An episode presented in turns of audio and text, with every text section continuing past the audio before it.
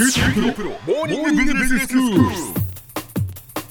日の講師はグロービス経営大学院の金子博明先生です。よろしくお願いします。よろしくお願いします。先生今日はどういうお話でしょうか？今日は会社は誰のものか？こういう話をしたいと思います。誰のものか？はい。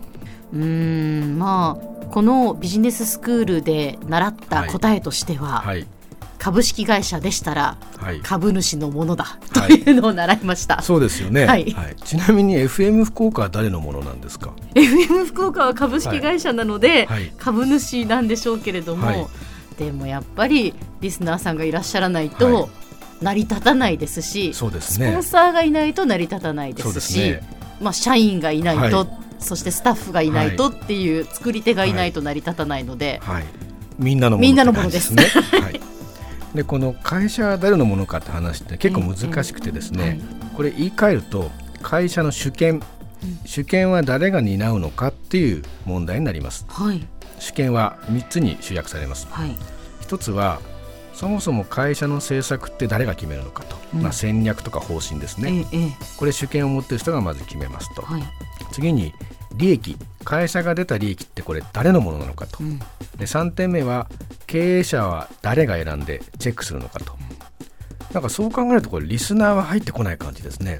そうですね、やはり、まあ、社長とかはい。株主とか。そうですね。ええ。なんかその辺がまさに企業の主権者であって、うん。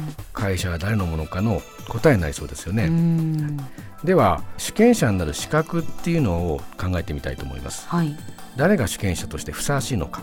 えそれは一つは企業が生まれるのに不可欠な資源を提供していること。はい。当然お金ですよえね。えお金を出すだけじゃなくて労働力も必要ですよね、うん。え先ほど言った実際に社員がいて、ええ。そしてさまざまなこういう放送をしてるわけなんで、はい。お金だけでは実際に企業は生まれません。ええ。でもう一つがただお金出すんじゃなくてですね出してすぐ返せみたいな話になると、これは主権者っていうか単に金貸してるだけですよね。ええ。重要なことはその会社の業績その会社のさまざまな浮き沈みに対してリスクを被ってうん。要するに沈んでもすぐ逃げないよってことですね。うんうん。はいはい。そう考えると株主っていうのは簡単に逃げられないわけですね。まあ、はい。売ることはできますけども、ええ。実際にリスクを被るわけです。株価が下がっちゃったら、そうですね。はい従業員もそうですね。はい。多分従業員が一番困りますよね。そう考えるとどうもこの主権者っていうのは株主っていうのが教科書的な答えなんですけども、うん。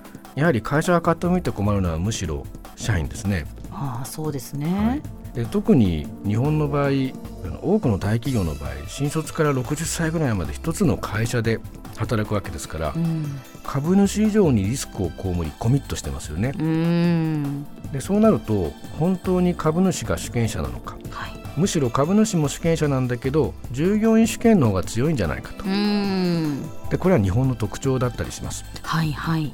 商法上建前は株主主権なんですけども、え。実際には従業員主権ですね。うん社長が偉いっていうのは多くの会社員が感じてますよね、はい。でただですねその場合は従業員主権っていうのは基本的に従業員の代表である経営者が支配する企業という形になりますね。ええ。従業員は実際に主権者なんですけども、うん。多くの会社っていうのは新卒で入った従業員がその延長線上で社長になることが多いんですね。はあはよくあるのはプロ経営者っていうじゃないですか。プロ経営者っていうのはヘリコプターみたいに上からいきなり経営者で降りてくると。うんうん。でそういうケースってあんまり日本の会社では少なくてどちらかというとみんな新卒で入ってその競争を勝ち抜いて社長の給料も新卒の延長線上にあったりするんですね。ほうほうほそうすると経営者が偉いってことはそれは従業員が偉いっていうのとほとんど同じ意味なわけです。なので、えー従業員主権企業の多くは経営者支配企業という形になりがちですね。はい。ただそうした企業の場合困るのは経営者が自分の得になることばかりして株主をないがしろにする危険が出てきます。うん。例えば株主にとって不都合な情報を隠すとかですね。ええ。でそういう時にじゃあ株主はどうするのかと。はい。声を上げなきゃいけないですね。はいでも一人一人の株主ってものすごく影響力が小さいです、ええ。そうするとそんな個人の小さい株主のことをみんな聞いてくれないわけですね、はい。そうすると結局経営者が主権になっていくわけですね。経営者支配的な企業になっていくわけですね、でそのためにどうすればいいのかというと、はい。社外取締役って人を選びます。ほうほうほう。外から株主の立場で経営の健全性をチェックしてもらうんですね、はい。で制度上はそういう制度を整えることによって、はい従業員試験に偏りすぎることなく株主試験というのを実現することができます。うん。では会社は株主のものとして株主が賛成したら会社って売れるんでしょうかね。株主が賛成したら売れるんでしょうね。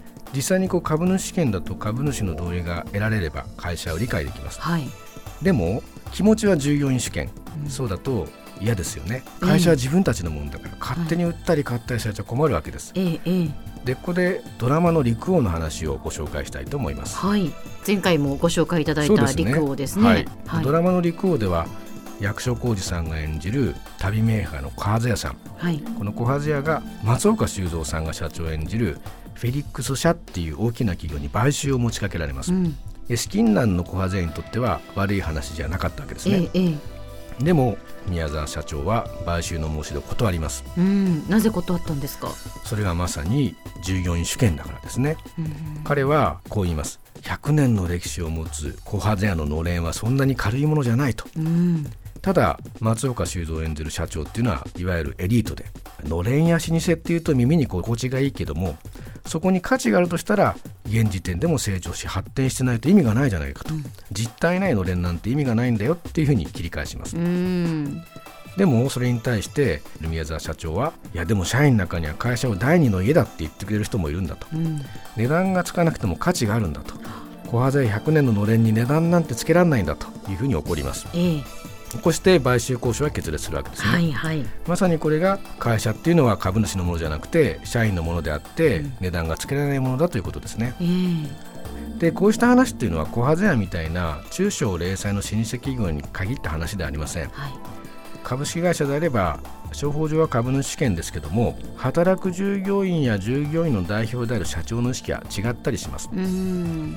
でこれにはメリットデメリットがあります。ええ。メリットは従業員のコミットを引き出しやすい。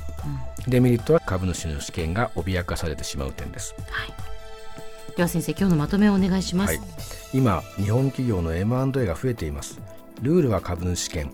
意識は従業員試験の場合なかなか統合が進まない場合もあるでしょう武田薬品工業も大きな M&A を発表しました、まあ、答えはありませんけどもこうした実態があることを理解しておくことが必要だと思います今日の講師はグロービス経営大学院の金子博明先生でした。どうもありがとうございましたあ。りがとうございました